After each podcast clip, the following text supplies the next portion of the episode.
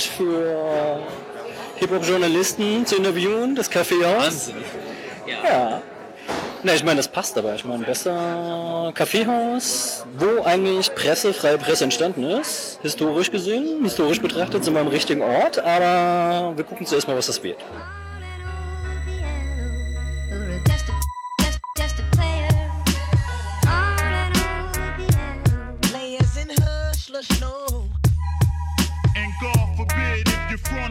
Try to diss him. What you gonna do.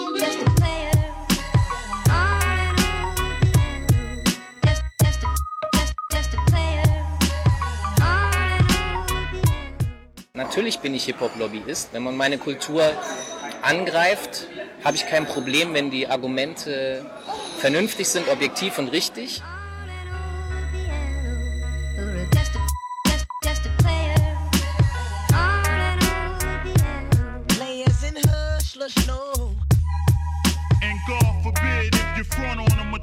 Bist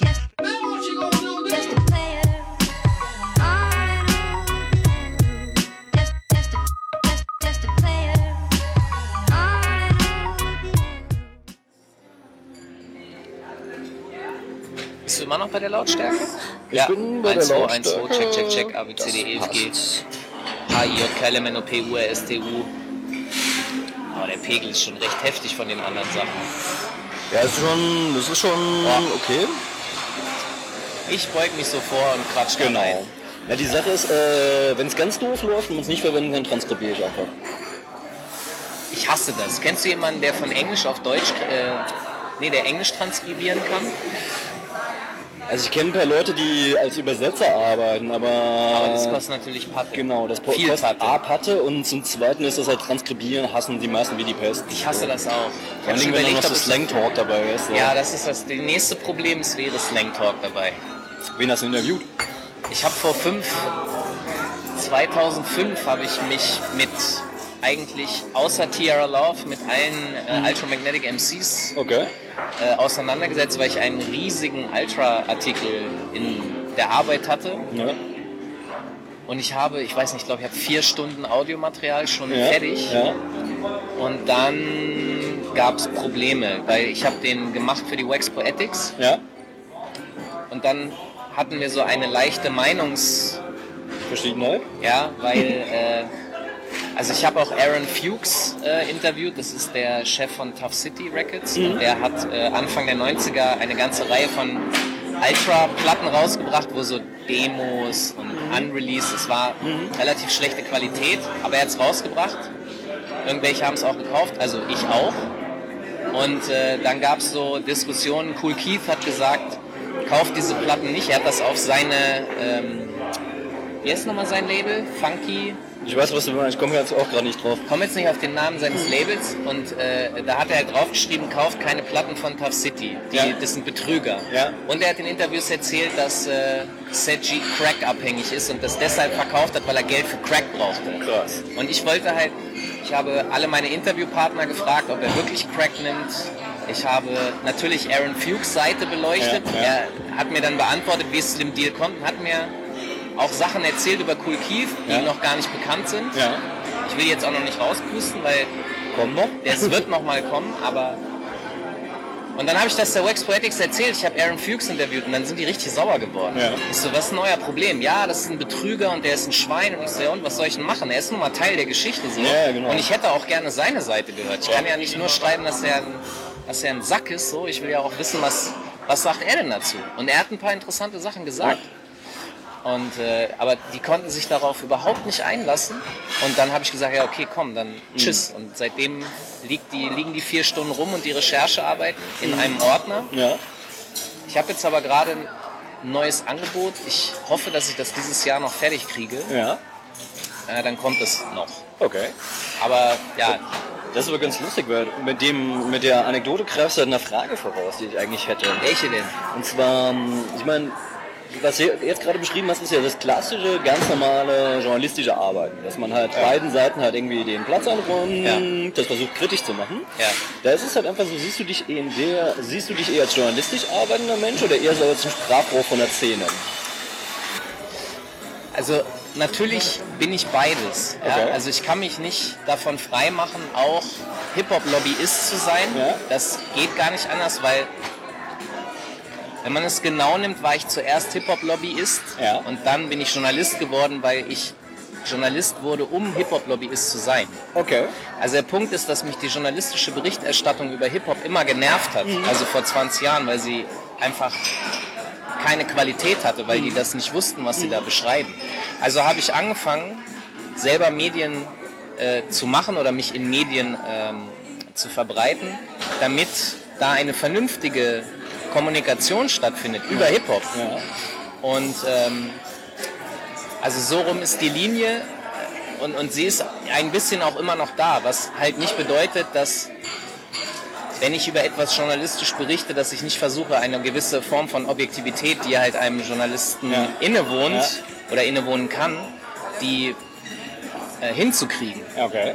Aber nichtsdestotrotz, wenn ich zum Beispiel auf, mal ganz konkret, ich habe mal in einer Sitzung in Düsseldorf im Funkturm gesessen, ähm, wurde organisiert von der Bundeszentrale für politische Bildung und ähm, äh, da saßen halt auch Leute aus Medienredaktionen von der ARD. Ich will jetzt nicht sagen, welche Sendung, aber äh, Ja. die gibt es auch nicht mehr, aber damals gab es noch die Sendung und eine, eine Techno-Koryphäe. Äh, da, kann ich, da kann ich gerne sagen, und zwar der, ähm, der Gründer der Raveline war das. Heißt Okay. das Raveline, das Magazin? Muss mal kurz überlegen. Das ist so out of my topics. Okay, auf jeden Fall eine, eine musst du mal anschneiden. Also auf jeden Fall saß da eine Techno-Koryphäe und eben ein Redakteur einer ARD-Sendung und diese beiden, also der ARD-Redakteur war offensichtlich Rock-Fan Ja. und ein bisschen Techno und der Techno-Fan war halt Techno-Fan. und ich saß da als Hip-Hopper und dann, das war auch so um 2005 rum. Und damals hatten wir ja nun zu der Zeit nicht das beste Image aufgrund von Sidos und Bushidos Erfolg und so weiter. Und die haben die ganze Zeit rumgehackt, ja, Hip-Hop ist dieses, Hip-Hop ist jenes. Und irgendwann ist mir der Kragen in dieser Sitzung geplatzt. Man muss dazu sagen, es waren nicht nur Vertreter der Bundeszentrale da, sondern auch Professoren von Universitäten und so. Es ging halt um so eine große Runde, wo man über Jugendliche gesprochen hat, was könnte man machen, bla bla. Und mir ist halt der Kragen geplatzt und dann habe ich denen mal ein paar Ansagen gemacht, dass sie mal klarkommen sollen so. Dass äh, äh, Hip-Hop einfach eine ganz andere Bedeutung hat, dass da halt auch selbst wenn im Hip-Hop viel Scheiße geredet wird, es wird überhaupt was geredet. Und äh, wenn ich mir Rocktexte angucke, das ist so gerne kurzes Fabulieren, wo ich mir was reininterpretieren kann, aber eigentlich wenig Aussage und von Techno und Aussage braucht man gar nicht reden und dass Okay. da viele Junkies sind und so. Und dann haben wir uns da rumgefetzt und hinterher ist so ein Professor zu mir gekommen und, und dieser Professor meinte halt zu mir, ja, irgendwie, sie sind sowas wie der Pitbull von Hip-Hop für mich. so, und der, und der, der hat dann noch zu mir gesagt, ich bin sowas wie der Bewahrer der wahren Lehre. Also ohne dass der Ahnung von Hip-Hop hatte, war ihm klar, dass ich da halt Ja. so. Und deswegen, natürlich bin ich Hip-Hop-Lobbyist. Wenn man meine Kultur angreift, habe ich kein Problem, wenn die Argumente vernünftig sind, objektiv und richtig. Ja. Wobei das natürlich immer Ansichtssache ist, aber ich sehe Hip-Hop durchaus selber kritisch. Ja. Und wenn jemand das auch kritisch sieht, aber sachlich ist, kein Problem, aber einfach nur bescheuerte Vorurteile raushauen, dann werde ich sauer. Und Ja. dann werde ich halt, dann werde ich zum Lobbyisten und zum Verteidiger. Das Okay. wird aber, glaube ich, jeder, der Hip-Hop liebt, weil man keine Lust hat, weil du fühlst dich auch selbst so ein bisschen falsch dargestellt dann. Du sitzt da, du bist Hip-Hopper und dann sagen, ja, das ist ja alles Quatsch, ja, aber sorry, ich, ich bin kein Quatsch. Also kann das schon mal nicht stimmen, was du Ja. sagst.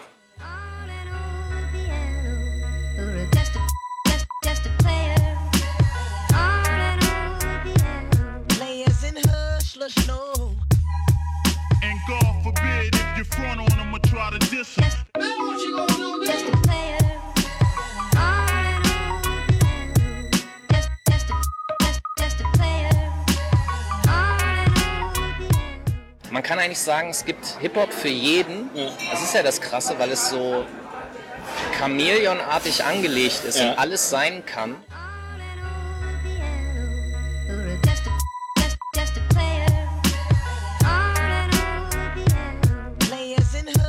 Slush, no. And God forbid if you front on them or try to diss them. Now what you gonna do just, a, player.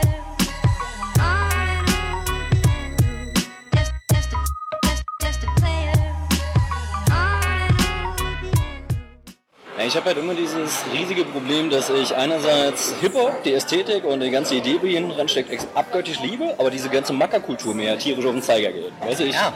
Hab da immer so meinen Zwiespalt. Dann immer, wenn die Leute sagen, ja, aber das ist ja, dann muss ich einfach sagen, ja, und es ist Cuts und es ist äh, Sample-basiert und es ist äh, Skits, das ist eine ganz einfache Kunstform und es ist vor allen Dingen Poesie. Ja, aber dann, äh, und dann hast du natürlich die Leute, äh, klar, Hafti ist natürlich nicht unbedingt der große Poet, aber äh, ich kann ihn trotzdem feiern. Oh, ich finde, dass Hafti schon ein Poet auf seine eigene Art Ja, und auf Weise seine ist. eigene Art. Ja, also, naja, man muss, also er, er bringt neue Worte ins Spiel und Ja. wie, wie er float und was er macht. Ich finde, also zum Beispiel auf Haft, Haftbefehl wird relativ viel rumgeprügelt, wie ich finde, ungerechtfertigterweise, Ja. weil ähm, die Leute verstehen ihn schlichtweg nicht. Und es ist eigentlich ein Problem der Leute und nicht wirklich seins. Das heißt, die Leute sind nicht offen und setzen sich mit ihm nicht auseinander. Und man kann eigentlich sagen, es gibt Hip-Hop für jeden. Das ist ja das Krasse, weil es so chameleonartig angelegt ist Ja. und alles sein kann Ja. innerhalb dieser Kulturtechniken, gibt es eigentlich für jeden Menschen einen Hip-Hop, den er mag. Und wenn jemand pauschal sagt, ich mag keinen Hip-Hop, also ich rede dann zwar immer noch mit denen und versuche, aber ja, aber du weißt, was ich meine. Manchmal nervt es mich einfach, wo ich so denke, ja, komm, wenn ich so wäre wie du und sagen würde, jegliche Form von Rock ist scheiße, jegliche Form von Techno und oh komm, was soll diese ignorante Scheiße? Macht euch mal alle locker bitte.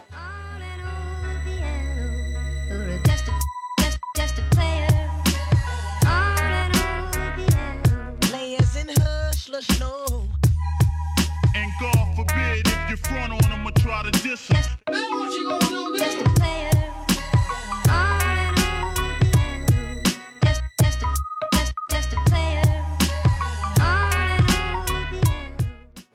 Brauche nicht zwingend Gesabbele gerade. Ich, Okay. ich brauche Dope Beats.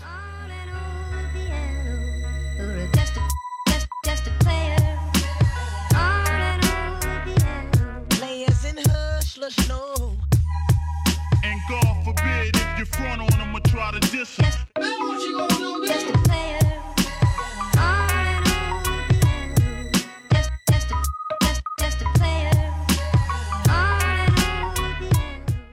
kann mich noch an einen Spruch erinnern von einer Ex-Mitbewohnerin von mir, die meinte halt immer so, du bist sowas wie ein Hip-Hop-Intellektueller. Das fand ich auch immer eine ganz coole Beschreibung, weil, wo ich mir sagte, nee, ist er eigentlich nicht. Eigentlich ist er nur ein Vertreter von Hip-Hop, der irgendwie mal ein bisschen Krips benutzt. Und das meiste, was ihr halt im Fernsehen seht, ist halt einfach genau nicht das, weil sich das irgendwie besser verkauft.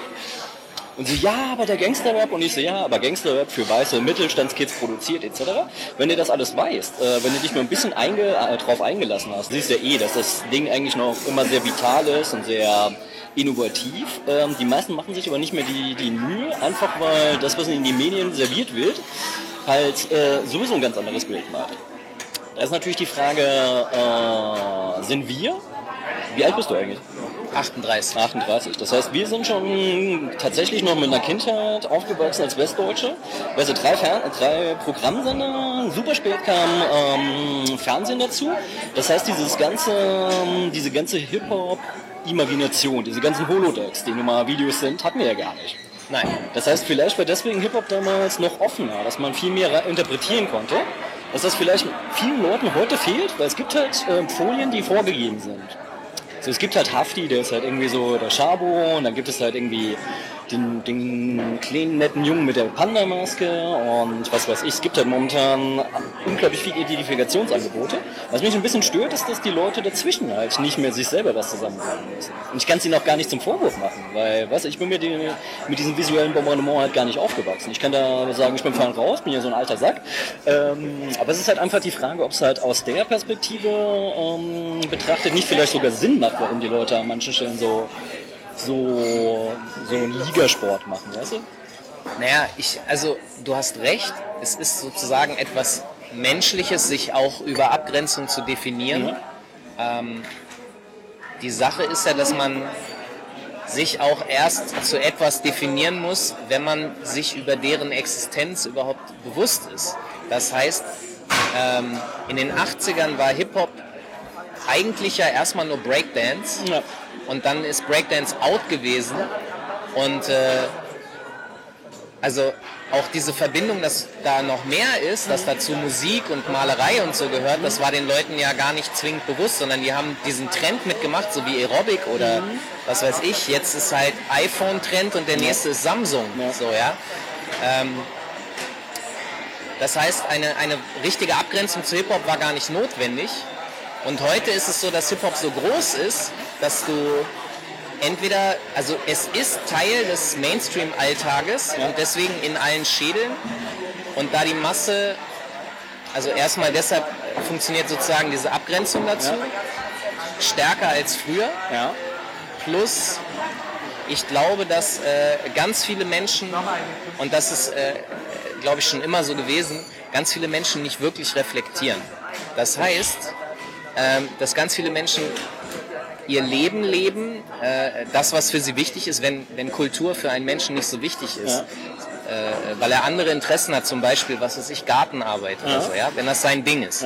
Aber Musik ihn langweilt. Was soll er sich damit auseinandersetzen? Ist völlig in Ordnung, er muss da nicht reflektieren. Aber wenn jemand wirklich von sich behauptet, er sei Musikfan, aber sein Musikfantum besteht nur aus Radiohören. Sorry, ja, also da findet halt keine richtige Reflexion statt. Und ähm, der mag zwar Musik, aber er ist nicht ein Nerd. Und Hip-Hop, der Kern der Szene sind Nerds. Und die setzen sich damit auseinander und die forschen und die gucken. Und der Rest ist so wie so ein Zwiebelring drumherum. ja? Satelliten, die da rumschweifen, die sich das in ihrer Teenagerzeit reinfahren zwischen, was weiß ich, 14 und 24. Ja. Und dann beginnt das Berufsleben. Irgendwann kommt Familienleben. Und das die sind dann so wie unsere Eltern, die hören halt heute noch Stones oder Beatles. ja. Aber alle, jegliche Form von Rockmusik, die danach kam, ist nicht mehr Teil ihrer, ihrer persönlichen Musikkultur, weil sie einfach aufgehört haben. Und ich glaube, dass das eben normal ist, dass diese Form von Reflexion nicht stattfindet, weil bei mir zum Beispiel ist das so, dass ich könnte ja auch einfach ein hängengebliebener Hip-Hopper sein, der nur 90er-Rap hört. Oder bei mir wäre es ja sogar krasser, ich müsste ja nur 80er-Rap hören. Okay. Und ähm, ich hatte auch so eine Phase. Ja, aber ich habe mich irgendwann von diesen Fesseln befreit, weil ich gemerkt habe, dass sie, ja, sie machen mich unfrei. Ich, kann, ich kann nicht mehr glücklich sein innerhalb meiner eigenen Kultur, Ja. weil ich mich begrenze, weil ich alles Neue ablehne. Und so war das zum Beispiel auch mit Agro Berlin und Gangster Rap. Das geht nicht. Ich musste mich öffnen, ich musste mir selber klar machen, dass ich ein Problem habe und nicht die Agro Berliner. Und äh, nachdem ich diesen, diese Position erreichen konnte, konnte ich ganz anders und entspannter damit umgehen. Das hat mir geholfen. Und ich kann auch wieder neue Musik hören und genießen. Das konnte ich früher schlechter. Okay. Also so vor zehn Jahren war das grob. Okay. Da musste ich mich von den Fesseln der äh, Hip-Hop-Kultur Aber du befreien. bist schon jemand, der vorwiegend Hip-Hop und alles, was damit zusammenhängt, also Funk, Soul und den Schnickschnack hört. Also Funk Soul sehr viel in den 90ern äh, bis, bis äh, auch in die frühen 2000er noch rein. Ähm, äh, dann hatte ich äh, klar damit zusammenhängend starke, so ab 2004, 2005 nochmal eine starke 80er Rap-Phase. Das nannte sich Random Rap. Das war gerade so ein, kam dann hoch, so 200er Auflagen Maxis aus der Bronx, die es vertriebstechnisch nie da herausgeschafft haben und die dann für 500 Dollar kaufen. So ein Scheiß, ja. Ähm, aber generell bin ich offen für alle Musik. Also ich höre auch gerne Hardcore, was weiß ich. Ah, Dann gerne auch wiederum alte Sachen, also Pantera oder äh, äh, Helmet oder sowas. Okay. Und ähm, äh, ab 2005 habe ich eine harte Elektrophase gehabt. Das hat mich dann alles interessiert, weil das für mich ganz neu war, weil ich mich mit Elek Elektromusik, also ich habe zwar in den 80ern Elektro gehört, weil ich gebreakt habe, Ja. aber ab 88 habe ich kein Elektro mehr gehört. Und äh, dieser neue Elektro ab 2005 hat mich fasziniert, diese Sounds und so. Auch alle Musik aus den 80ern, die ich in den 80ern scheiße fand und abgelehnt habe, die habe ich mir alle reingefahren. Ich musste sozusagen die 80er für mich nochmal nachholen. Und jetzt so zur Zeit bin ich auf Trap Seit einem Jahr bin ich hart auf Trap, finde ich Hammer.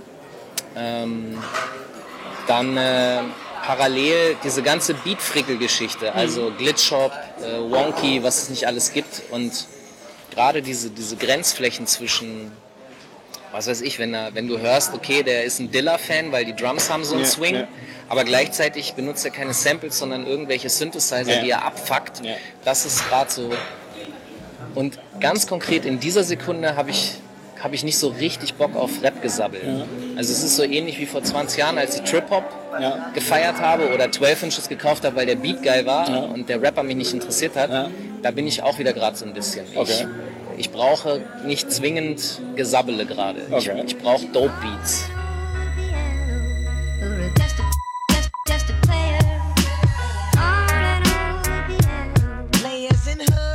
No. And God forbid if you front on them or try to diss them. Now what you gonna do Just a player.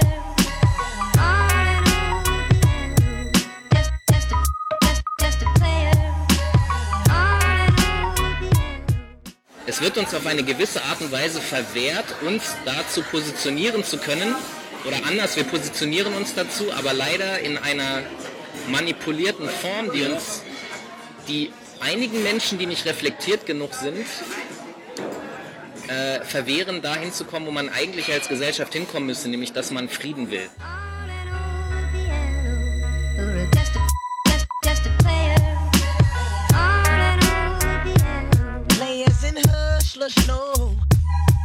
And God forbid if you front on them or try to diss them. Now what you gonna do Just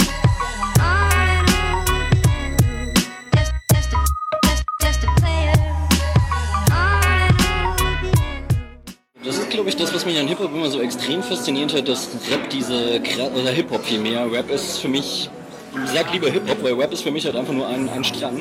Äh, dieses, der kompletteste Parasit überhaupt ist, was er kann halt einfach alles aufnehmen und alles Ja. verwerten, das Ja. finde ich halt geil. Ja. Wenn ich mir dann so Sachen angucke, wie beispielsweise Creme Fraiche, die bei dem, ähm, dem einen Song so ein Polka-Beat eingebaut haben. Mhm. Ich höre ziemlich viel Ska und äh, so Zeugs und dachte mir halt immer, das wäre eigentlich geil, weil es sind beides hat Musiken zum Bewegen Ja. und es hat eigentlich keiner kombiniert. Und als ich dieses Ding gehört habe, äh, renovieren, das hat mich einfach nur umgehauen. Und dann habe ich aber halt auch auf dem Konzert, die haben dann halt irgendwie in Potsdam gespielt, ähm, sind dann die Cassiopeia gefahren, weil sie Vorgruppe vom Main Concept sein wollten. Einfach so, fand ich schon mal ziemlich geil. Und ich fand halt einfach, dass der Beat sich an, dass der Beat einfach sich es anbietet zu proben. Und da hast aber halt auch gemerkt, wie engständig manche Hip-Hopper sind. Weißt du, das Ja. ist dann halt so, äh, nee, kannst du nicht machen, ich muss hier stumm stehen und irgendwie böse gucken. Wo ich mir dann dachte, äh, hol den Stock aus dem Arsch, äh, weißt du, versuch's einfach mal, es könnte dir Spaß machen. Aber, also ich weiß genau, was du meinst. Ich glaube aber, dass das halt auch so ein gesellschaftliches Ding ist. Warum sollten die Hip-Hopper, äh, äh, die ein bisschen die Gesellschaft ablehnen, warum sollten die trotzdem besser sein als die Gesellschaft? Weil sie kommen auch nur aus der Gesellschaft Ja, und die ja. besteht zum größten Teil aus steifen Menschen, die ihre ganz festen Rahmen und Augen, äh, ihre Scheuklappen brauchen. Und was da links und rechts von passiert, im Grunde in all ihrer Ablehnung von konservativen Eigenschaften sind viele Hip-Hopper sehr konservativ und sehr spießig. Ich muss ganz ehrlich sagen, wir hatten die Diskussion gestern noch zu einem jungen Mann, der mal einen Bambi verliehen bekommen hat. Ähm, und ich bin überzeugt davon, dass der Bambi berechtigt war, weil er hat sich in eine sexistische, homophobe und per se immer noch konservative Gesellschaft wunderbar integriert. Dafür hat er den Bambi gekriegt. Also ich finde, das ist sehr okay. Also Also- sollte man das auch einfach argumentieren und nicht über Toleranz. Naja, du, äh, du, du siehst natürlich diese Hintertür. Ja.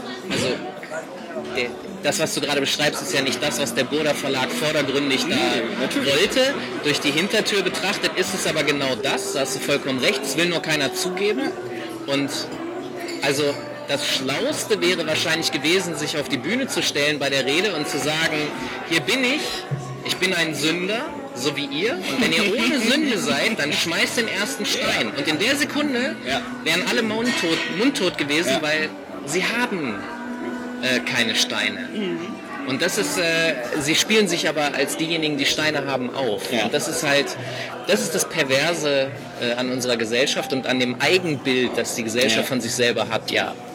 Ja, es ist aber halt auch einfach die, die, die Sache, ähm, Akro Berlin war halt auch so, eine, so ein Punkt. Ich habe im Plattenladen gearbeitet zu dem Zeitpunkt, als Akro groß geworden, beziehungsweise nicht Akro, als zuerst äh, als Bunker groß geworden ist. Also äh, KKS, ähm, also die, äh, die, die äh, LMS äh, 12, die so durch die Decke gegangen ist. Und hast du dann öfters gehabt, dass irgendwelche Jungs reinkamen, die 12, 13, 14, 15 waren, mit der Mami und wollten die Platte kaufen. Ich meine, ich kannte natürlich die Platte, wusste auch, was da gesagt wird. Und die Mutter, so kann man das kaufen? Und dann ist natürlich die Frage, sagst du ja? Und die hören das, könnte sein, dass sie total ausflippt. Sagst du, nee, es ist halt einfach einfach auch Quatsch, weil ich glaube, dass äh, auch Jungs in dem Alter schon genug äh, Reflexionsvermögen haben, zu wissen, dass das ironisch ist. Was ja oft gesagt wird, das ist halt nicht so und die sind verdorben. Das glaube ich halt nicht. Ich glaube halt, ähm, dass Kiddies Vielleicht Kinder im Allgemeinen. Deswegen ist Kinderliteratur auch etwas, was ich super spannend finde, weil ich glaube, Kindern muss da halt ein, die sind viel gnadenloser. Weißt du, wenn das Narrativ irgendwo hakt von der Geschichte, Kinder sagen dir das, klipp und klar. Bei, äh, bei Erwachsenen ist es so, ja, hm, kann ich akzeptieren. Kinder sind da gnadenloser. Ja, das Und halt auch in ihrer Trennung. Also, dass sie das halt einerseits feiern können. Ich meine, manche wissen halt gar nicht, was sie da reden. Also das Ding ist ja, dass man da, warte mal, das Ding ist ja, dass man da schlecht pauschalisieren kann, weil du hast ja nicht das eine Kind, Ja. das, das geklont ist und immer Ja. gleich, sondern es gibt natürlich unterschiedliche Kinder, Ja? die unterschiedliche genetische äh, Voraussetzungen mitbekommen haben. Im Sinne, es gibt ja immer den Streit, ne? sind wir genetisch so, wie wir sind oder sind wir äh, durch die Umwelt so beeinflusst? Ich glaube ja, dass es an beiden Dingen liegt. Du hast bestimmte Anlagen, die du mitkommst, deswegen hat jedes Baby von vornherein unterschiedliche Charaktereigenschaften, die sind angelegt und dann werden diese Eigenschaften noch ausgeprägt durch die Umweltbedingungen, sprich dieses soziale Umfeld, in dem du aufwächst. Ja. Das heißt, jeder Mensch startet mit unterschiedlichen Voraussetzungen, deswegen kann man nicht pauschalisieren, weil es wird ja immer gesagt, ja, wir müssen Killerspiele verbieten, wir müssen dieses machen, wir müssen das machen. Wo ich so denke, ja, ihr versucht die Kinder in einen Glaskasten zu setzen, weil ihr denkt, dass alle Kinder gleich auf etwas reagieren. Das ist aber Quatsch, weil es gibt, also ich habe als äh, Jugendlicher viel NWA und Two Life Crew gehört. Da ging es die ganze Zeit nur mit Motherfuck und ich habe es auch genau deshalb gehört, weil Ja, ich klar. es geil fand, dass sie so viele böse Worte gesagt haben. Aus mir ist ein relativ anständiges Mitglied dieser Gesellschaft geworden. Ja. Es gibt aber auch kaputte Typen, die genau wie ich das damals gehört haben, die komplett am Arsch sind, äh, was weiß ich, Hartz IV kassieren und Drogen nehmen. Nur, das hat ja nichts mit NWA oder der Two Life Crew zu tun, sondern mit uns. Und Ja, aber das ist, das ist aber, glaube ich, so ein, so ein Allgemeinplatz. Was ist, wissen Sie auch, das ist so dieses dunkle Ding, auch so, was wir eben schon mal hatten. Das ist halt einfach, das ist eigentlich bekannt, aber wird so, man spricht es ungern offen aus. was spricht man ungern offen aus? Dass es unterschiedliche äh, Lebensverläufe gibt, weil, Dass es Leute gibt, die unterschiedlich damit umgehen. Dass es halt Ja. einfach Leute gibt, die. Ähm, aber wenn man den Fakt nicht akzeptiert, Ja. also auch wenn man es nicht gerne ausspricht, wenn man das nicht akzeptiert, kann man gar nicht darüber diskutieren. Weil das Problem ist, wenn man alles über einen Kamm schert und sagt, wir müssen alles verbieten, das funktioniert nicht. aber dieses Verbieten ist ja sowieso, ich glaube, das ist eine Debatte, die wir beide nicht führen müssen, weil äh, das, sind ja, das, sind ja, was, das sind ja Nebenschauplätze. Wenn die Leute wirklich was, was verbieten sollten, dann sollten sie diese sprachliche, ähm, dieses milde Machen von Sprache verbieten, weißt du, dass man von intelligenten Bomben spricht. Das sollte man eigentlich verbieten, weil das ist eigentlich meines, meines Erachtens viel verheerender als ein Killerspiel. Zu sagen, das ist eine gute Bombe, schafft ja eine Akzeptanz für diese Gewalt, ähm, das finde ich viel abstoßender als ein Killerspiel. So sehe ich das. Erklär mir das nochmal. Na, es ist halt einfach so, es gibt ja ähm, deutliche Bezüge, also was heißt deutliche Bezüge? Es gab ja äh, in 1984 wurde ja sowas wie Neusprech entwickelt. Also als eine Sprache, die eigentlich das verdeckt, was sie eigentlich sagen will. Ja. Und wenn ich mir heute angucke, dass es halt ähm, sogenannte intelligente Waffen gibt. Das ist ein Widerspruch in sich. Eine Waffe kann nicht intelligent sein. Ähm, und dass man das, dass das aber einfach so den Leuten halt total über, über normal aus dem Mund kommt, so Smart Bombs und wir müssen das machen und das ist total toll. Das ist halt einfach, äh, ich würde lieber mal die Leute dazu bringen, dass sie sich über die tatsächliche objektive Gewalttätigkeit in Kriegen Gedanken machen, als in fiktiven Szenarien, wo auf Pixel geschossen wird. Das würde ich viel interessanter finden. Der Punkt ist ja nur, dass es gibt ja Menschen, die Gründe haben, diese Sprache so zu kodieren, nämlich um ihre Agenda durchzukriegen ohne Widerspruch. Und es funktioniert ja in einer gewissen Art und Weise, weil dadurch, dass du den Eindruck hast, es sind intelligente Bomben, dann gibt es ja auch nur, es wird ja nur die Bösen getroffen. Ja, ja, chirurgisch und so. Und ich glaube, du hast da, also du hast da mehrere Ebenen, weil Killerspiele wenden sich ja an 16-Jährige. Und ich glaube, dass ein 16-Jähriger eine Smart Bomb, also eine real existierende Smart Bomb und die Bilder, wie die in den Bunker fliegen, immer noch spannender und interessanter findet, weil es geht in diesem Alter und deswegen ist auch der 16-Jährige in den Laden mit der Mutter gekommen, wo du warst und wollte LMS kaufen.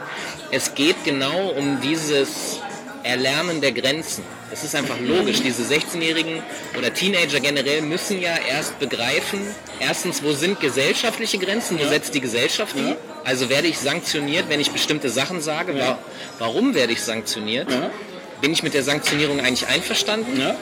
Und dieses, das ist ja Teil des Erwachsenwerdens. Das heißt, sie sind auf einer Art äh, Forschungsreise zu sich selber und zu, zu ihrer Rolle in dieser Gesellschaft. Und dazu gehört eben auch Experimentieren mit solchen Sachen. Und wenn du sagst, ich verkaufe dir die LMS, obwohl du der Mutter auch sagen könntest, hören Sie mal, da wird, ne? Finde ich es besser, wenn man es nicht sagt, weil gerade in der Auseinandersetzung und dem potenziellen Konflikt zwischen der Mutter und dem Sohn ist ja genau das, was ihr Sohn eigentlich braucht, nämlich die Orientierung. Das kann auch dazu führen, dass ihr Sohn sich dorthin orientiert, wo sie es als Mutter schlecht findet und nicht möchte. Das Problem ist aber, dass die meisten Eltern schon gar keine Lust auf die Auseinandersetzung haben. Was aber lächerlich ist, weil die Auseinandersetzung muss da sein, weil sonst kann sich ihr Sohn ja gar nicht orientieren. Das heißt, sie verwehrt ihrem Sohn etwas, was er braucht. Plus, wenn er sich in eine negative Rolle orientiert, ist das zwar total traurig für diese Mutter, es tut mir leid für sie. Oh fuck it, that's life. Ja, so ist das halt. Das gehört dazu, dann hätte sie kein Kind zeugen sollen. Das hätte sie sich vorher überlegen sollen. Das gehört halt dazu. Und wenn man das jetzt wieder auf das Gesellschaftliche zieht, ist es genau dasselbe. Eigentlich werden wir durch diese, dieses, was du Neusprechen nennst, dahingehend es wird uns auf eine gewisse Art und Weise verwehrt, uns dazu positionieren zu können. Oder anders, wir positionieren uns dazu, aber leider in einer manipulierten Form, die uns, die einigen Menschen, die nicht reflektiert genug sind, äh, verwehren, dahin zu kommen, wo man eigentlich als Gesellschaft hinkommen müsste, nämlich dass man Frieden will. Ja. Gleichzeitig kann es ja aber auch sein, dass du an die Position kommst, dass du die Perversion der Gesellschaft begreifst, weil der Bundespräsident, der ist ja zurückgetreten, weil er gesagt hat, dass wir auch die Handelswege, ich glaube es waren die äh, in Somalia die Soldaten, wo er gesagt hat, wir schützen da unsere Handelswege, wo dann das plötzlich der Skandal war. Ja, what the fuck, er hat die Wahrheit gesagt, es geht um unsere Handelswege. Deutschland wird am Hindukusch ver verteidigt, was willst du mir denn erzählen? Es geht doch ganz klar darum, unsere handelspolitischen Interessen zu verteidigen. Es ist aber kein Deutscher bereit, das zuzugeben. Und wenn du dir Nike-Schuhe kaufst und du denen sagst, ja, hör mal, die sind aber auch von Kinderhänden getätigt, dann, das wissen sie schon. Sie sagen dann, ja, ich weiß, aber so. Und der Punkt ist einfach diese, diese, die, die Perversion. Also man muss die zugeben, man muss bereit sein, Ja. man muss bereit sein, sich überhaupt erstmal darüber zu unterhalten, dass der Reichtum unserer Gesellschaft auch auf der Armut anderer und der Ausbeutung anderer Gesellschaften beruht. Nur da will keiner hin, weil keiner hat Lust, sich dazu zu bekennen. Keiner hat Lust, sich selber sozusagen schlecht zu machen. Aber sie sind, wir sind schlecht, wir sind böse, alle zusammen. Ich würde, ich würde vielleicht nicht mal so einen, starken, so einen starken Begriff wie dieses Böse. Ich mag moralische Kategorien halt im Allgemeinen nicht so besonders. Guck dir das halt einfach mal, was, mal wieder auf Hip-Hop zurückbrechen. Ich meine, es gab früher mal so Bands wie Poor Righteous Teacher. Allein schon der Name war ja Programm, weißt du? Ich meine, wann hast du heute noch so, so Sachen wie Tribe Called Quest, weißt du, wo es halt schon angelegt ist im Namen, dass da halt irgendwie die Reise, von der du eben gesprochen hast, drin ist. Haben wir heute halt nicht mehr. Heute ist es dann halt einfach so, wo ich dann verstehen kann, wenn irgendwie äh, jemand sagt, das ist sexistisch, das ist homophob, das ist total gewaltverherrlichend, das ist ultrakapitalistisch, kann ich alles nachvollziehen, weil diese Selbstermächtigungsstrategie, die mal lange Zeit für mich zumindest mal eins der wichtigsten Elemente von Hip-Hop war, wahrscheinlich das fünfte so, ähm, die ist halt weg und äh, Stimmt nicht. Nein, sie ist nicht weg. Sie ist halt, äh, du musst halt schon nicht nur an der ersten Oberfläche, sondern vielleicht auch an der zweiten und der dritten kratzen, um das nochmal zu finden. Weil es ist halt einfach, es ist ein Minderheitendiskurs irgendwie geworden. So. Nein, sehe ich nicht so. Ja, du bist ein Optimist. Nein, ich sehe es ja auch glücklicherweise nicht so. Aber es ist halt einfach so, dass es nicht mehr so einfach ist. Und ich glaube, bei uns beiden ist es ja ohnehin so, wir kennen halt die Wurzeln. Ähm, wie das Ganze entstanden ist, haben auch mitgekriegt, wie behäbig und eckig halt irgendwie die ersten Rap-Versuche auf Deutsch waren, wenn du das halt an manchen Stellen heute anhörst. Ich habe mir neulich mal nochmal aus Spaß mal die Anarchist Academy nochmal eine alte angehört, weil ich die ja politisch fand, schon irgendwie damals ganz gut, aber habe es mir dann nochmal angehört und dachte mir so, oh Gott, das hast du mal gefeiert? Das ist ganz, ganz übel. Hast du stiltechnisch gefeiert oder inhaltlich? Oder beides? Damals habe ich es auch inhaltlich gefeiert, aber die Inhalte sind natürlich, wenn du drei, vier, fünf Jahre später drüber guckst und halt auch einfach so ein bisschen von deiner äh, maximalen Radikalität wegkommst, denkst du dir auch so, oh Gott, kann das noch nicht sein? Auf der anderen Seite habe ich dann so Dinge äh, entdeckt, ich habe die Revolution mir wieder angehört. Ja. Und da habe ich dann, Wie schaut's denn jetzt bei euch aus? Braucht ihr noch was? ich hätte gerne noch einen, ja. Ich hätte gerne, ich hätte gerne eine Rhabarbersaftschorle. 03. Ähm, da ist mir was Lustiges aufgefallen bei René. Kein Problem. Dass René eigentlich damals auch schon so übel angezeigt worden ist, weil er halt eigentlich eher eingängige Sachen gemacht hat, die an jüngeres Publikum adressiert waren. Die Revolution war ja eigentlich so eine super positive Platte, die an manchen Stellen auch so ein bisschen einfach gestrickt war und so, ah, so ein bisschen naiv. Und ich kann mich daran erinnern, dass in meinem Freundeskreis so viele Leute ihn runtergemacht haben. Im Endeffekt war er dann eigentlich sowas wie, wie Crow heute. Das ist halt auch das ist eine steile These, das ist nicht böse, aber du weißt, Du was hast, schon mal ja, du hast in einem übertragenen Sinne ja recht. Also er tauchte auf, äh, war plötzlich das krasse Freestyle-Talent Ja. und äh, er durfte mit der Altelite abhängen, Ja. als einziger, mehr oder weniger. Äh, äh, ja, du hast recht, er war wahrscheinlich tatsächlich der Crow seiner Zeit.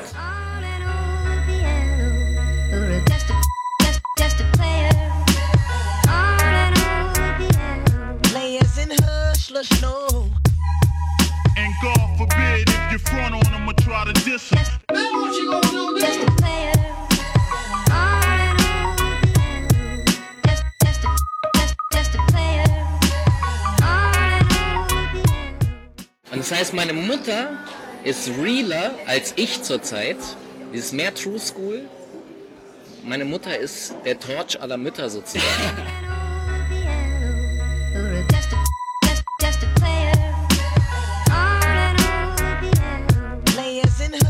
hush, lush, no. And God forbid if you front on them or try to diss them. Just a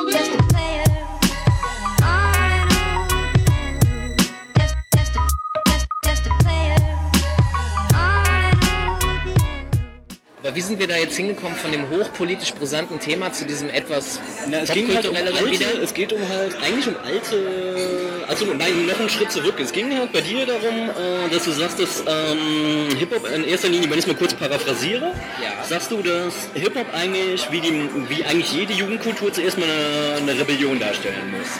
Eine Rebellion gegen die Werte der Eltern und so weiter und, oder sollte, weil man muss ja selbst mal seine Grenzen finden. Sag einfach mal weiter. Ja? Das heißt, das ist so ein klassischer Coming-of-Age-Prozess. Also, wobei, wir haben eben von Jungs gesprochen, ich glaube, für Mädels gilt gilt das Gleiche halt.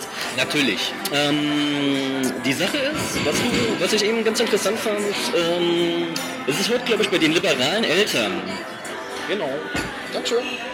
Bei diesen ganzen liberalen Eltern ist es natürlich ein bisschen schwieriger zu rebellieren. Ich habe das Glück, ich habe zwar relativ junge Eltern, aber die sind halt auf ihre Art und Weise so Dörfler und katholisch geprägt und so. Ich hatte da einen Haufen Potenzial, wo ich mich gegen wehren konnte. Also mir tat das auch sehr, sehr gut. Es waren dann auch Konflikte mit meinem Vater, die nicht ohne waren, wo ich mir heute denke, ähm, dass ich in, in Diskussionen halt äh, selten, selten nachgebe und immer wieder nachtrete. Also nicht nachtrete im bösen Sinne, sondern halt einfach, wenn irgendjemand sagt, so, das ist jetzt so. Ähm, ich hatte halt mit meinem Vater dieses Darum-Warum-Spiel halt immer. Ich frage warum, wollte eine Antwort und er sagt darum, gibt mir keine Antwort. Und das hat, glaube ich, bei mir zu dem wunderschönen Effekt geführt, dass ich heute halt einfach viel krasserer Fragesteller bin, als ich vielleicht geworden wäre, wenn mein Vater anders gewesen wäre. Hast du denn inzwischen auch festgestellt, dass du viele Eigenschaften deines Vaters auch hast? Ja. So, und das ist nämlich genau der Punkt. Ich äh, glaube, dass viele Konflikte in diesem Elternhaushalt daraus auch entstehen, dass man eben sich ähnlich ist, aber ähm, Das nicht wahrhaben mag. Ja, wobei ich das, das würde ja nochmal ein Bewusstsein voraussetzen, ja, sondern ich glaube, dass das so ein, es ist erstmal ein natürlicher Prozess, dass man sich, also man fragt einfach, ist das richtig, was wir hier machen? Ich glaube, dass sich das jede Generation fragt, um dann weitestgehend auf ähnliche Antworten zu kommen wie die Elterngeneration. Natürlich verändern sie Sachen. Ja. Das kann man als ganz blödes Beispiel die Bio-Supermärkte. Vor äh, in den 80ern waren das alles Ökoschlonzen. Heute ist es ein riesen Business Ja, und äh, alle, alle wollen und müssen. Also der Punkt ist einfach, jede Generation verändert auch was, aber in gewisser Art und Weise, gewisse Dinge bleiben doch ähnlich und gleich. Und ich kann mal als Gegenbeispiel jetzt mich persönlich bringen, was dieses Rebellieren im Elternhaus betrifft, weil ich bin bei meiner Mutter aufgewachsen und ich habe nie rebelliert. Ich brauchte das nicht, weil meine Mutter äh, Interesse daran hatte, an Hip-Hop. Und meine Mutter ist heute noch so eine, wenn sie beim Friseur sitzt, sagt sie ihrem Friseur, ey, mach mal, da läuft dann irgendwie, was weiß ich, 50 Cent oder so, dann sagt sie, ey, mach mal aus, spiel mal richtigen Rap. ja, spiel mal De La Soul oder so. Sehr schön. Also meine Mutter ist wirklich auf dem Rap-Film hängen geblieben Ja. und ist inzwischen, also letztens habe ich ihr Trap und Dubstep vorgespielt, meine ich so, hier, guck mal. Und irgendwann hat sie mich an eine Seite genommen und meint so, Junge, also irgendwie so richtiger Rap hörst du im Augenblick nicht so, oder? und das heißt, meine Mutter ist realer als ich zurzeit. Die ist mehr True School. Meine Mutter ist der Torch aller Mütter sozusagen. ja? Ein bisschen. Und, ähm, und das ist genau der Punkt. Ich brauchte nicht rebellieren, aber ich glaube, man muss auch nicht zwingend gegen sein Elternhaus rebellieren, weil ich hatte das dann für mich viel mehr mit der Gesellschaft, also mit den Lehrern, mit der Politik. Du hast vorhin über diese Kinder gesprochen, die alle Unstimmigkeiten eigentlich sofort erkennen. Ich musste da, ich habe gestern Abend so eine Dokumentation gesehen ähm, über, ach Gott, kompliziertes Thema. Also die, ähm, die Lobbyismusarbeit in Washington Ja. bei den Amerikanern Ja. und äh, die, die Steuerkürzungen für die Oberreichen, so dass äh, äh, Investmentfondsmanager müssen nur 15% ihrer Einnahmen Steuern bezahlen. Das ist weniger, als ihre Sekretärin Steuern zahlen muss. Und das ist halt so, wo man sich so fragt, was ist los? Und die haben halt die Hintergründe beleuchtet. Und da habe ich da gesessen und habe halt darüber nachgedacht, was, was ist eigentlich deren Problem? Und, und dann ist mir eingefallen, dass mir schon als Kind ich das, ich also Demokratie erklärt bekommen habe. Ich weiß nicht, wie alt ich war, neun oder zehn. ja. Und dann habe ich das anhand der Amerikaner erklärt bekommen und habe halt so gedacht, Entschuldigung, aber wieso, ist das eigentlich eine Demokratie, wenn es nur zwei Parteien gibt? Das kann doch gar nicht sein. Ich finde das ganz komisch. Ja. Wieso gibt es eigentlich nicht noch eine dritte oder eine vierte Partei? Ja. Ist, und dann, ich habe mir wirklich als Zehnjähriger die Frage gestellt, ist denn das dann? Und die, nein, es ist keine Demokratie. Ja. Und, und das ist halt, also dass mir das als Zehnjähriger im Grunde schon bewusst war, ist erschreckend, aber gleichzeitig Kinder sind eben genau so. Sie sehen das sehr unverfälscht und sie werden erst durch Erwachsenwerden, Erziehung und äh, Erfahrungen kommen sie dahin, dass sie dieses Verlogene des Erwachsenseins, weil Lügen sind ja auch so eine gewisse Form von Schmiermittel der Gesellschaft. Wenn du deiner, wenn du deiner Freundin jeden Tag die Wahrheit sagen würdest, hättest du keine Freundin. So, man muss hier und da, gibt so Forschung darüber, wie viel Lügen am Tag, das können ja die kleinsten Sachen sein. Warum bist du zu spät gekommen? Ja, äh, Die Bahn. so, bam, genau, du hast keine Schuld. Also es sind kleine, es ist das Schmiermittel der Gesellschaft, Ja. aber wenn man das hochrechnet, die Lügen werden immer größer, da sind wir wieder bei den Smart Bombs Ja. und allem drum und dran. Und ähm, wie kriege ich jetzt die Kurve wieder zurück von wo wir gestartet sind, dem Rebellieren, genau. Das, das kriegen wir hin. Also, Ich habe halt die, die Rebellion war eher gegen die Gesellschaft als in meinem Elternhaus. Ich glaube, dass jede Jugendliche, jede, jede, jede Generation eben äh, nachdenkt, überprüft, weil es halt dazugehört, wo, wo ist meine Rolle? Ja. Und, und macht die Gesellschaft das eigentlich richtig? Wollen wir wirklich Atomkraft? Wollen wir, das muss ja jede Generation für sich neu beantworten. Wie stehe ich äh, zum Holocaust? Auch so ein Ding. Viele Leute sagen immer, ja, warum müssen wir denn immer noch darüber quatschen? Ja, weil halt immer wieder eine neue Generation da ist, die sich wieder dazu positionieren muss. Wie immer sie das auch tut, aber sie muss es tun. Und deswegen müssen wir halt immer wieder darüber reden. Ja, gerade, gerade das Thema ist äh, ein heikles Thema, weil wie gesagt, ich habe mit der ganzen Auseinandersetzung halt irgendwie auch meine Probleme, weil wenn immer von der Einzigartigkeit gesprochen wird, die natürlich gegeben ist durch die äh, durch all das, was geschehen ist, verlieren wir auch ein bisschen aus dem Blick, was es ansonsten noch gab. Weißt du, Ruanda, wo mit den einfachsten Mitteln in 100 Tagen eine Million Menschen geschlachtet worden ist, das muss man halt auch sich mal äh, vor Augen führen. Das hat einfach es gibt in der ähm, Genozidforschung gibt's eine Begrifflichkeit, die heißt Daily Killing Rate. Das ist schon eigentlich pervers, dass man eine Messgröße hat, wie viele Menschen pro Tag getötet werden. Aber wenn Sie sich wissenschaftlich damit beschäftigt, braucht es halt diese Parameter. In Deutschland waren die ganzen großen Lager im Einsatz. Und es gab eine größere Überlebenschance als in Ruanda. Weil da gab es noch so einen Verwertungs-, so einen Zwischenverwertungsstreit. Man hat, bevor man die Leute verrecken gelassen hatte, man also noch so ausgebeutet, dass man geguckt hat, mehr richtig kapitalistisch.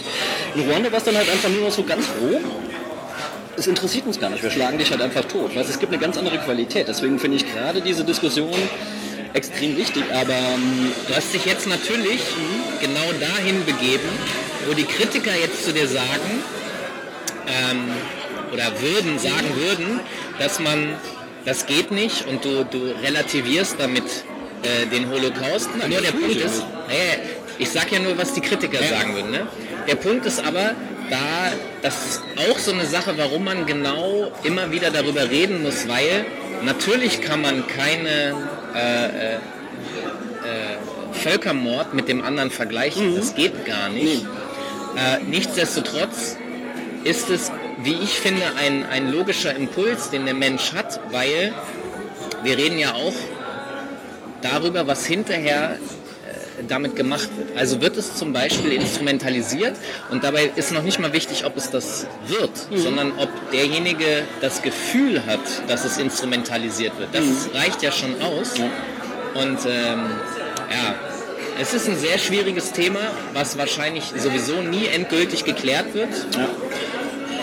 Vielleicht ist das auch, vielleicht soll das auch so sein, dass es nicht geklärt wird, sondern genau was ich auch eben gerade gesagt habe, dass sich jede Generation wieder neu damit auseinandersetzen muss, um seine eigene Position dazu zu finden, weil, was ja, was man nicht vergessen darf, das, im Grunde glaube ich, meinst du das auch damit, es kommt eben neue Geschichte hinzu, weil die letzten 70 Jahre ist ja auch was passiert. Und das macht es nicht besser oder schlechter, was vor 70 Jahren passiert wird, aber andere dürfen sich auch nicht aus der Verantwortung stehlen. Also ich glaube, dass Deutschland ziemlich viel Arbeit auch geleistet hat, um sich damit auseinanderzusetzen und es gibt Völker, die ihre eigene Historie haben und sich weniger damit auseinandersetzen. Und, und während wir Deutschen häufig immer noch ein Problem haben, uns äh, zur eigenen Nation zu bekennen, weil wir uns immer noch so ein bisschen schämen und alles, gibt es Völker, die Patriotismus bis aufs Übelste ausreizen, aber ähnliche Geschichten haben, aber das halt wegblenden. Das ist ja manches ja nicht nur Patriotismus, wenn du dir beispielsweise anguckst. Äh, ich bin halt im Nebenfach Historiker, deswegen bin ich da halt schon ein bisschen im Thema. Frankreich beispielsweise hat äh, die offizielle Geschichte von Frankreich, abgesehen davon, dass sie den Algerienkrieg bis in die späten 80er nicht als Krieg bezeichnet haben, sondern immer nur mit den Ereignissen, haben da halt einfach eine brutalsten Antikolonialkriege halt einfach nicht thematisiert. Und das ist dann halt einfach so, dass Sarkozy, der so, sowieso ein ziemlich seltsamer Typ ist, dann halt ähm, an die Forschung, die eigentlich frei in der Forschung sein sollte, halt quasi Losung ausgegeben hat, man berichtet bitte positiv über den französischen Kolonialismus, weil der hat den Menschen ja Gutes gebracht. Und weißt du, dieser, dieser Paternalismus, der, äh, den hast du ja, der trieft ja in unserer Gesellschaft aus jeder Ritze. Weißt du, wir meinen es ja nur gut mit denen und wir meinen es ja nur gut mit denen und immer so von oben herab den Leuten zu helfen, statt einfach mal vis-à-vis, Auge in Auge, sich mal mit jemandem zu unterhalten. Das ist halt eigentlich so dieses, äh, sich über jemanden erheben und ihm zu helfen, das ist äh, etwas, was in Deutschland halt so, nicht nur in Deutschland, glaube ich, in der ganzen Welt, immer noch so verbreitet ist und ich verstehe es halt nicht. Wieso, wo kommt das eigentlich her, dass man sich freiwillig über andere Menschen erhebt, statt einfach mal so dieses, dieses, das ist halt so meine Kindheitserfahrung. Weißt du, ich hatte sehr, sehr früh diese Idee von, dass Menschen gleich sind. Das ist halt auf der gleichen, dass man sich auf der gleichen... Ist ja eigentlich auch logisch, Genau. ne? So. Also in, im Kindergarten, ne, das sind Mädchen, die sind doof. Wo ich mir dachte, nee, die sind gar nicht doof. So, ganz, ganz früh, äh, wo du dann überlegst, äh, dann fragt dich jemand, warum sind die denn nicht doof? Und du überlegst, du kannst es eigentlich nicht begründen. Also du hast noch keine, Ja. keine, validen Keine Argumente. Ja. Aber es ist vom Gefühl Hat sich das geändert? Nö. Das war nur ein Scherz. Ich habe jetzt Abstufung bei Frauen. Also Frauen mit mehr Sommersprossen sind bessere Frauen. Nein, Schatz. Hammer. Nein, ich habe hier so einen Sommersprossenfetisch auf dem Blog. Aber das ist halt auch super ironisch. Ich meine, die Sache ist halt einfach, weißt du, so, ähm, ich glaube, die meisten Leute, was ich mir von vielen Leuten einfach wünschen würde, wäre ein bisschen mehr Selbstironie. Weißt du, so, wenn die Leute sich mehr auf die Schippe nehmen würden, manche Leute nehmen sich so bierernst. Ich meine, wenn du eine Agenda hast, die dir wichtig ist, finde ich das gut, wenn jemand das halt mit Hingabe betreibt und halt auch mit Biss und dann halt auch patzig wird, wenn ähm, die Agenda nicht durchgesetzt werden kann. Und man soll es halt irgendwie nicht so super äh, verbissen machen, weil du kannst mit einer Deswegen mag ich ja auch Punchlines immer noch super gerne. Weißt du, eine schön verdichtete Punchline kann ja einen komplexen Sachverhalt irgendwie so in einer Zeile deutlich machen. Und das bleibt als Bild halt einfach haften, wo ich mir denke, geil. Und politischen Texten würde ab und zu so ein bisschen mehr Punchlinigkeit nicht schaden. Ja, das ist ja das Problem, da sind wir auch schon wieder in diese, also wir sind wieder zurück bei diesem Neusprech, weil die Politiker aufgrund, also ich habe mal äh, äh, einen Bericht darüber gelesen, dass halt Politiker auch deshalb eigentlich gar nichts mehr von sich geben, außer irgendwelche windigen, nicht definierten Dinge, weil es so viele Massenmedien gibt, dass sie mit einem falschen Satz eine riesige Welle Ja. in Medien lostreten, die sie gar nicht lostreten wollen. Also mal als Beispiel, äh, dass der Steinbrück halt diese Kanzlergehaltsgeschichte, ja, das heißt, erfahren darüber habe ich aus einem Medium, und da war die Schlagzeile, deine Punchline, weil das, das sind ja die Schlagzeilen, war ähm, Steinbrück fordert mehr Kanzlergehalt. So, wo ich so gedacht habe, aha, Aber das ist nicht, das ist nicht das, was ich mit Punchline meinte. nee, warte, ich will nur kurz darauf hinaus, pass auf. Äh, äh, ich komme gleich zurück zu deinem Punkt. Also, das, das war die Schlagzeile, ja? Und dann habe ich so gedacht, okay, so ein Sack, Alter, ja? Der will Kanzler werden und dann will er noch mehr Patte. Ich meine, er hat doch schon zwei Millionen über seine Vorträge Ja. Was soll denn das? genau. Dann habe ich aber irgendwann die Originalquelle mal gelesen. Ein Interview, in dem er halt gefragt wird, ob er der Meinung ist, dass die Kanzlerin und so weiter und so fort. Und dann habe ich gedacht, Moment mal, der hat das doch gar nicht gesagt. Der, das geht doch um was völlig anderes. Was macht ihr Medien denn? Und das ist genau der Punkt, was, was ich dann irgendwie nachvollziehen kann, dass Politiker fünfmal darüber nachdenken, was sie sagen und eben genau nicht in Punchlines sprechen, weil selbst eine Nicht-Punchline, und das, was er gesagt hat, war keine, wird ihm so hingedreht, dass man ihn irgendwie angreifbar macht. Und die wollen nicht angreifbar sein, weil, das ist das nächste Problem, aufgrund der Menge an Medien, die existieren, konsumieren die meisten Menschen nicht alle, sondern meistens nur ein Medium. Das heißt, du bist, und Medien sind durchaus auch politisch äh, ausgerichtet, das heißt, du bist einer politischen Ausrichtung medialer Information ausgesetzt und wenn die das genauso drehen, dass es gegen ihn ist, kann er nichts machen, weil er nicht die Hoffnung haben kann, dass alle die Originalquelle lesen. Und deswegen labern die so viel Müll, was mich persönlich super aufregt. Ich hätte es auch gern anders, aber anhand der Piraten, was ich ein, ein sehr faszinierendes Experiment finde, kann man ja auch sehen, dass die, die ersten Ideen, die man dagegen hat, also mehr Transparenz, mehr Beteiligung, offensichtlich auch nicht funktionieren, weil nicht alle sich an die Regeln halten. Man müsste eine Regel, also die gilt für mich eh, ja? wenn ich mit jemandem diskutiere, dann sage ich dem, das gefällt mir nicht. Ja. Aber bei den Piraten geht es ja gleich los mit Beleidigungen Ja. allem drum und dran. So kann man nicht miteinander Ja. reden. Ja. Ich verstehe nicht, also ich, ich verstehe nicht, warum werden die nicht automatisch gelöscht oder sonst was. Ich weiß, was du meinst. Und das ist das Problem. Wir haben eigentlich gemeinsame, gemeinschaftliche Regeln, über die sich jeder bewusst ist, aber zu viele setzen sich im gemeinschaftlichen Diskurs, wenn es den gäbe, zwischen allen äh, äh, Parteien und der Öffentlichkeit, setzen sich zu viele drüber hinweg. Ja.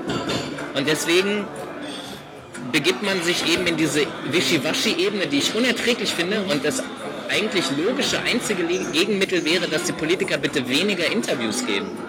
Und wenn dann nur die, in denen sie ganz klare Aussagen machen, die Punchlines sind. Ja, und ja. die dann bitte auf einem großen zentralen Sender. Gib doch einfach mal Exklusivinterviews und nicht jedem Hans und Franz.